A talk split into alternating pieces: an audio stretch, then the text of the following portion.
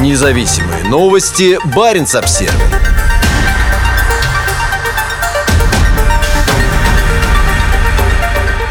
Севмаш передал флоту две атомные подлодки. Церемония на заводе на севере России состоялась вскоре после заявления президента Владимира Путина о том, что Россия готова принимать военные меры для противодействия недружественным шагам НАТО. Путин выступил с резкими предупреждениями в адрес НАТО на расширенном заседании коллегии Минобороны во вторник в Москве. В случае продолжения явно агрессивной линии западных коллег мы будем принимать адекватные ответные военно-технические меры. На недружественные шаги жестко реагировать действовать, сказал президент в своем выступлении на коллегии. Он заявил, что у России есть полное право принимать меры для обеспечения суверенитета страны. Далее Путин перечислил множество современных видов оружия, которые в настоящее время используются в вооруженных силах, в том числе на флоте. Стенограмма выступления Путина размещена на сайте Кремля. Затем по видеосвязи с заседания коллегии президент Путин и министр обороны Сергей Шойгу приняли участие в церемонии в Северодвинске, на которой завод «Севмаш» передал военно-морскому флоту две новейшие атомные подводные лодки.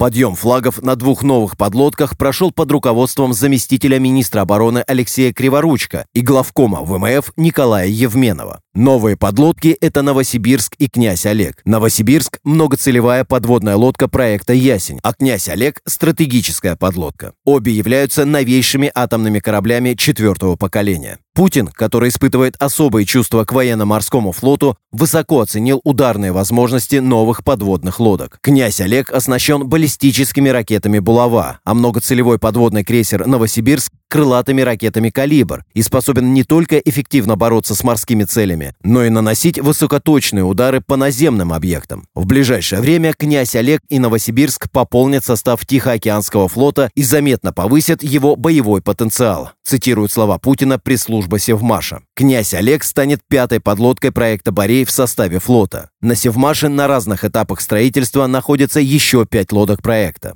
После их передачи флоту Бореи станут основой сил ядерного сдерживания российского флота. Каждая из них способна нести 16 ракет «Булава», дальность действия которых превышает 8 тысяч километров. На каждой ракете будет размещаться до 6 ядерных боеголовок. Осенью этого года во время испытаний князь Олег произвел пробный пуск булавы из Белого моря по цели на российском полуострове Камчатка на Дальнем Востоке. Новосибирск – это третий корабль проекта «Ясень». Строится еще шесть лодок проекта. Они будут передаваться флоту в 2022-2028 годах. После распада Советского Союза Севмаш остался единственным российским предприятием, где строятся атомные подлодки. Нынешние два корабля – это 135-я и 136-я атомные подлодки построенные в цехах предприятия. Сначала называвшегося завод номер 402, где в 1954 году была заложена советская подлодка К-3 «Ленинский комсомол». На церемонии замминистра обороны Алексей Криворучко подчеркнул, что флот получает сразу две атомные подводные лодки впервые за несколько десятилетий. Это только начало, и Севмаш сможет также строить и выполнять заказы Министерства обороны Российской Федерации, сказал замминистра.